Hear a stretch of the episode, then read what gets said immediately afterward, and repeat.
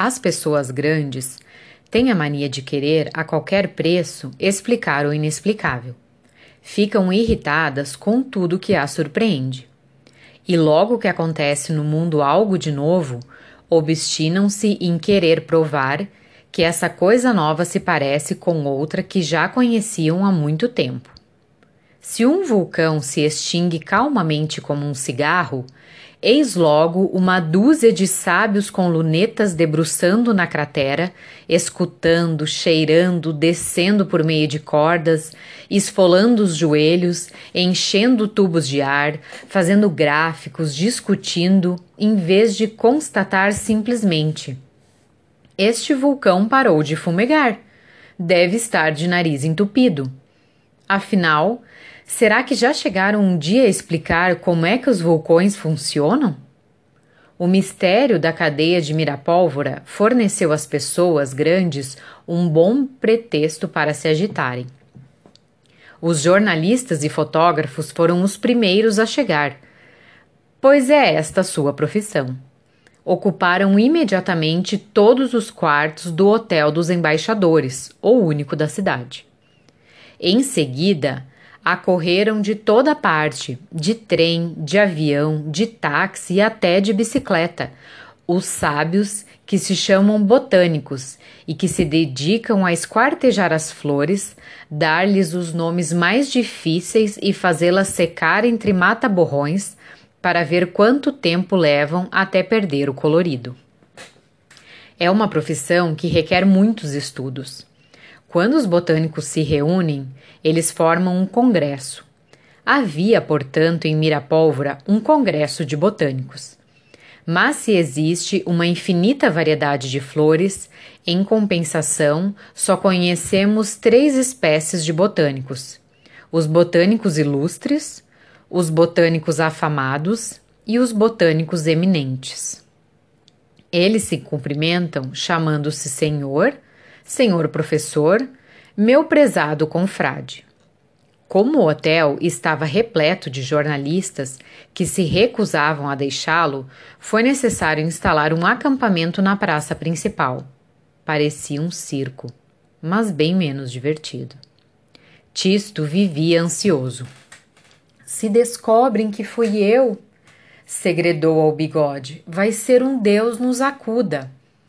Não te preocupes, respondeu o jardineiro. Essa gente não sabe fazer nem mesmo um buquê. Aposto os meus bigodes como nada descobrirão. Com efeito, ao cabo de uma semana, durante a qual examinaram a lente cada flor e cada folha, os sábios continuavam na mesma. As flores da cadeia não passavam de flores iguais às outras. Era preciso reconhecer. Sua única extravagância era terem crescido numa noite. Então os sábios começaram a discutir, acusando-se uns aos outros de mentira, fraude e ignorância. E então o acampamento ficou igualzinho a um circo. Mas um congresso deve sempre terminar com uma declaração oficial.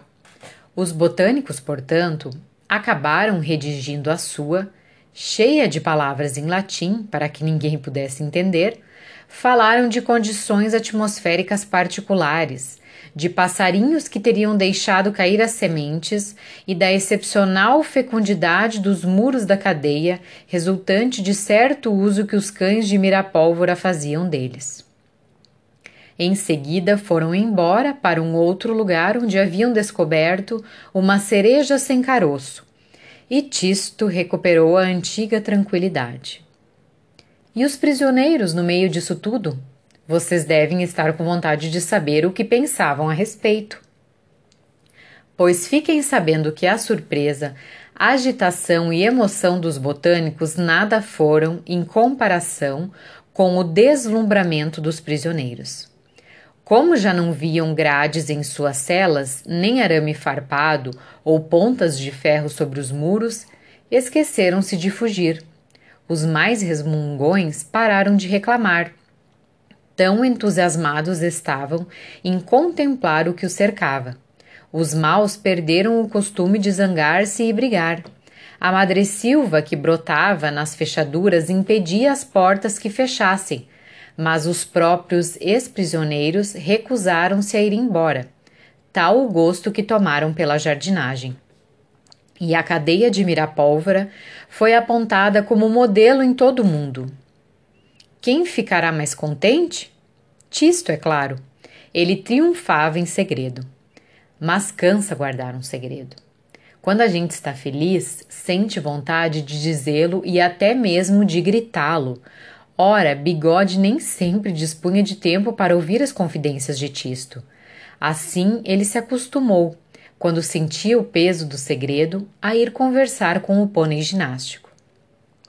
As orelhas do ginástico eram forradas de um belo veludo bege muito macio. Tisto, ao passar, gostava de dizer-lhe algumas palavras. Ginástico, escuta bem o que vou te dizer e não repete a ninguém, disse Tisto certa manhã ao encontrar-se com o pônei. Ginástico mexeu com a orelha. Descobri uma coisa extraordinária, disse Tisto em voz baixa. As flores não deixam o mal ir adiante. É preciso acontecimentos extraordinários para que se deem férias às crianças. Uma cadeia que floresce desperta sem dúvida uma grande surpresa. Mas a gente logo se habitua e acaba achando natural que o gigantesco jardim se eleve em lugar de muros cinzentos. A gente se habita a tudo, mesmo as coisas mais estranhas. E a educação de Tisto voltou a ser em breve a principal preocupação do senhor papai e de dona mamãe. Eu penso que seria bom agora, dizia o senhor papai, mostrar-lhe um pouco que seja miséria. E em seguida o que seja doença, dizia dona mamãe, para que ele cuide bem da saúde. Já que o senhor Trovões lhe deu uma bela lição de ordem, vamos confiar-lhe também a lição de miséria. Foi assim que Tisto aprendeu no dia seguinte, conduzido pelo senhor Trovões, que a miséria mora nas favelas. Haviam aconselhado a Tisto que vestisse para essa visita uma roupa mais velha. O senhor Trovões lançou mão da mais forte voz de trombeta para explicar a Tisto que as favelas ficavam nas margens da cidade. As favelas são um flagelo, declarou ele. O que é um flagelo? perguntou Tisto. Um flagelo é uma desgraça grande que atinge muita gente ao mesmo tempo. O senhor Trovões já não precisava dizer coisa alguma, pois Tisto já sentia o polegar coçando. Mas o que o esperava era pior que uma cadeia. Caminhos estreitos, lamacentos, mal cheirosos, insinuavam-se entre tábuas apodrecidas juntadas de qualquer jeito. Essas tábuas pareciam formar casebres, mas tão esburacados e oscilantes ao vento que a gente custava acreditar que conseguissem manter-se em pé.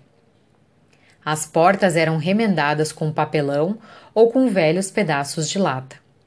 Ao lado da cidade limpa, de cimento e tijolos, varrida cada manhã, a favela era como se fosse uma outra cidade, repelente, que envergonhava a primeira. Nada de postes, calçadas, vitrines e caminhões de limpeza urbana. Um pouco de relva beberia essa água lamacenta e tornaria os caminhos mais agradáveis. Em seguida, volúveis e clematites em quantidade reforçariam os pobres buracos quase a desmoronar, pensava Tisto, cujo polegar em riste ia deixando impressões digitais em todas as feiuras do trajeto. Nos barracos vivia muito mais gente do que eles podiam conter. Essa gente havia de ter, é claro, um mau aspecto.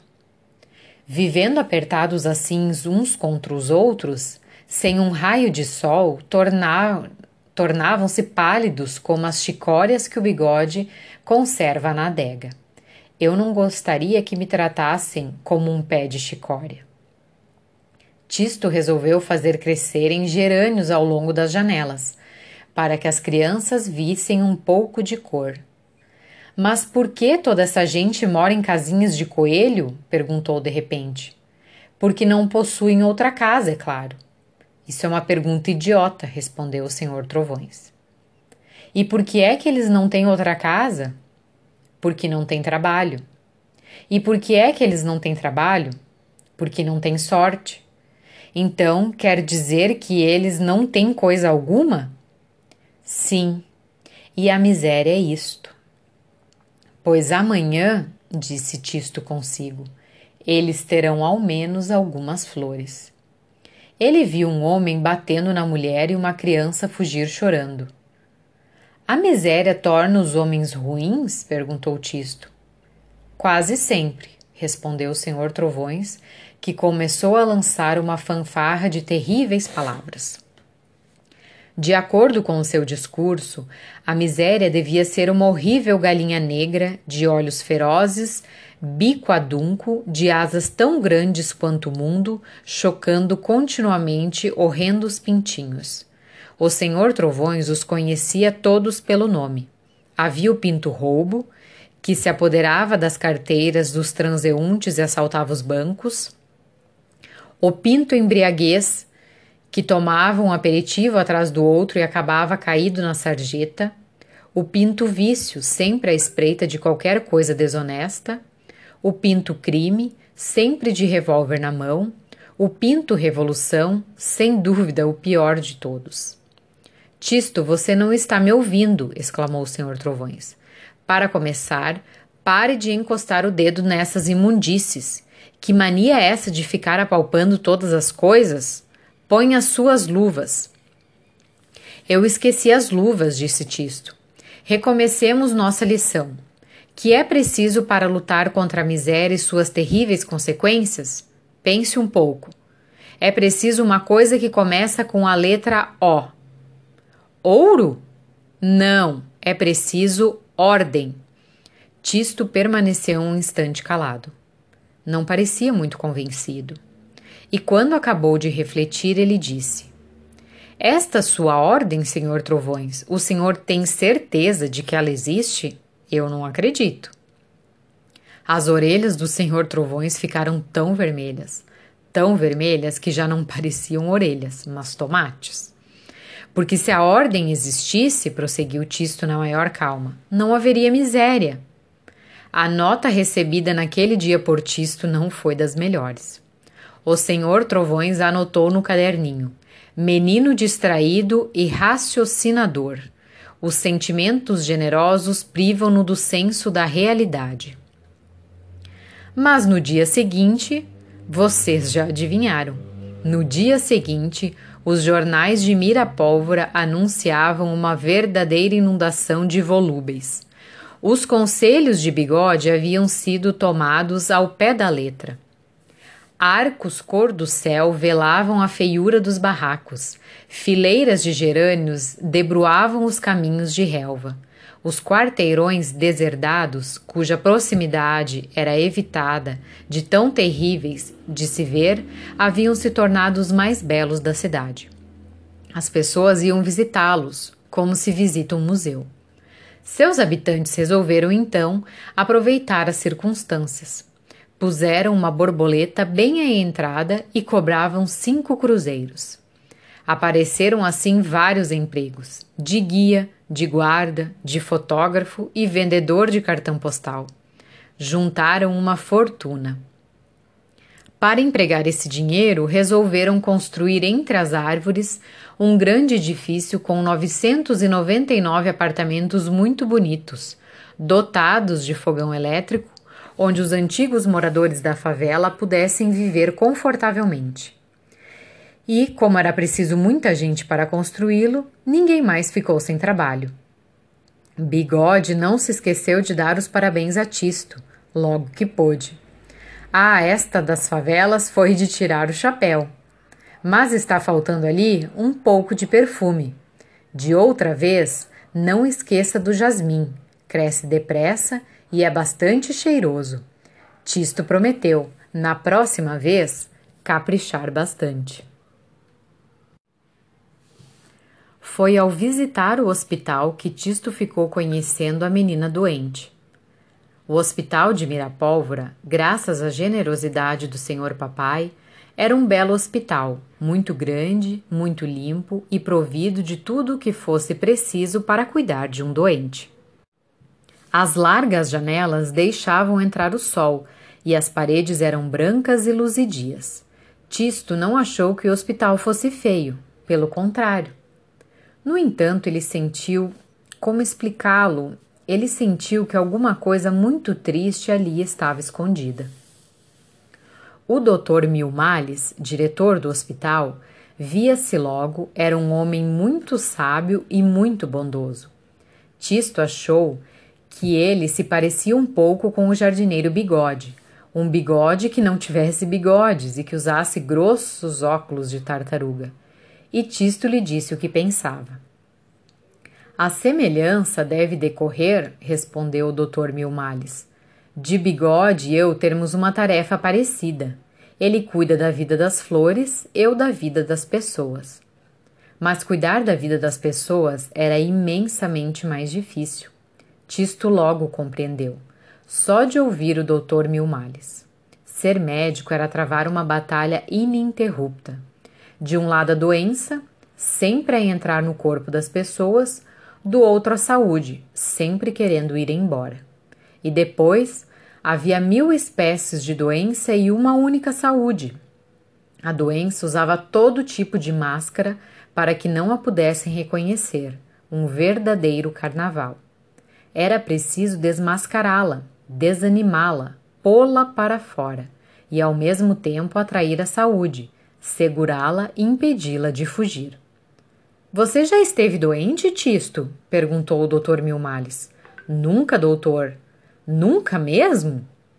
Realmente, o doutor não se lembrava de que o tivessem chamado por causa de Tisto, enquanto Dona Mamãe tinha muitas enxaquecas e o senhor papai sofria às vezes do estômago. O criado Carolo tivera uma bronquite no último inverno, mas Tisto, nada de nada. Eis um garoto que desde o nascimento não sabia o que fosse varicela, angina, resfriado um caso raro de saúde perfeita. Eu lhe agradeço muito a lição que me deu, Dr. Milmales. Ela me interessa muito, disse Tisto. O Dr. Milmales mostrou a Tisto a sala onde se preparavam pequenas pílulas cor-de-rosa contra tosse, pomada amarela contra bolhas e pós branquicentos contra a febre. Mostrou-lhe a sala onde a gente pode olhar através do corpo de uma pessoa como através de uma janela, para ver onde a doença se escondeu. E mostrou-lhe também a sala com teto de espelho, onde se cura apendicite e tanta coisa que ameaça a vida. Se aqui impedem o mal de ir adiante, tudo devia parecer alegre e feliz, pensava Tisto. Onde estará escondida a tristeza que estou sentindo? O doutor Milmales abriu a porta do quarto da menininha doente. Vou deixar você aqui, Tisto. Venha depois até meu escritório. Tisto entrou. Bom dia, disse ele à menininha doente. Ela lhe pareceu muito bonita, mas extremamente pálida. Seus cabelos negros se desenrolavam pelo travesseiro. Teria mais ou menos a idade de Tisto. Bom dia, respondeu polidamente sem mover a cabeça.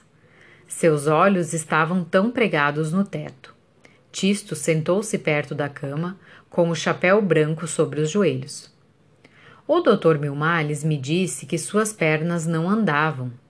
Será que já melhorou no hospital? Não, respondeu a menina, sempre muito polida. Mas isso não tem importância. Por quê? perguntou Tisto. Porque não tenho lugar nenhum para ir.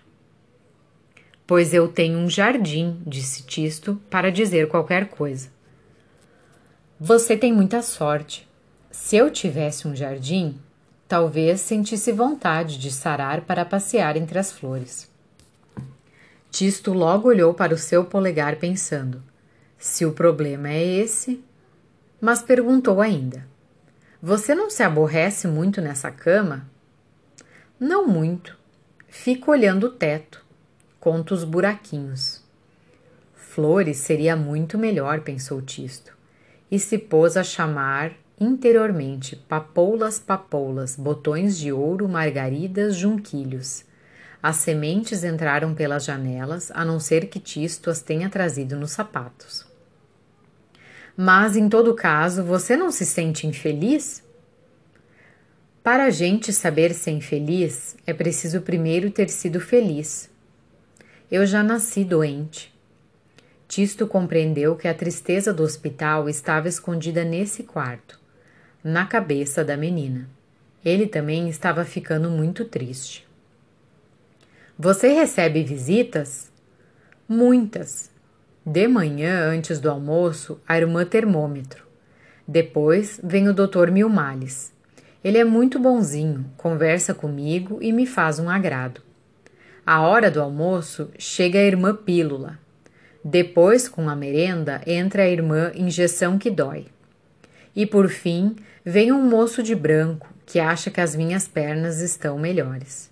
Amarra uma cordinha em cada uma para que elas possam mover-se.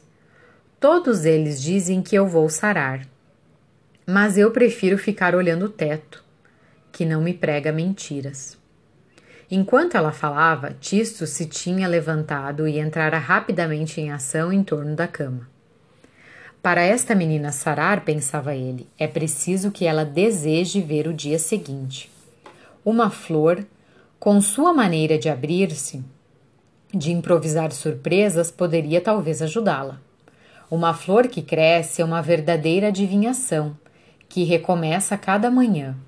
Um dia ela entreabre um botão, num outro, desfralda uma folha mais verde que uma rã. Num outro, desenrola uma pétala. Talvez essa menina esqueça a doença, esperando cada dia uma surpresa. O polegar de Tisto não tinha descanso. Pois eu acho que você vai sarar, disse ele. Você também acha? Acho sim. Tenho certeza. Até logo. Até logo, respondeu polidamente a menina doente. Você tem a sorte de ter um jardim. O doutor Milmales esperava Tisto atrás de sua grande mesa niquelada repleta de livros. Então, Tisto, perguntou ele, que foi que você aprendeu? Que sabe de medicina? Aprendi, respondeu Tisto, que a medicina não pode quase nada contra um coração muito triste. Aprendi que para a gente sarar é preciso ter vontade de viver. Doutor, será que não existem pílulas de esperança? O doutor Milmales ficou espantado com tanta sabedoria num garoto tão pequeno. Você aprendeu sozinho a primeira coisa que um médico deve saber. E qual é a segunda, doutor? É que para cuidar direito dos homens é preciso amá-los bastante. Ele deu um punhado de caramelos a Tisto e pôs uma boa nota em seu caderno. Mas o Dr. Milmales ficou ainda mais espantado no dia seguinte quando entrou no quarto da menina. Ela sorria. Tinha despertado em pleno campo. Narcisos brotavam em torno à mesa de cabeceira. Os cobertores eram um edredom de pervincas, a grama crescia no tapete. E finalmente a flor, a flor em que Tisto se desvelara, uma esplêndida rosa que não parava de se transformar, de abrir uma folha ou um botão e que subia pela cabeceira da cama ao longo do travesseiro. A menina já não olhava o teto, ela contemplava a flor. De noite, suas pernas começaram a mover-se. A vida era boa.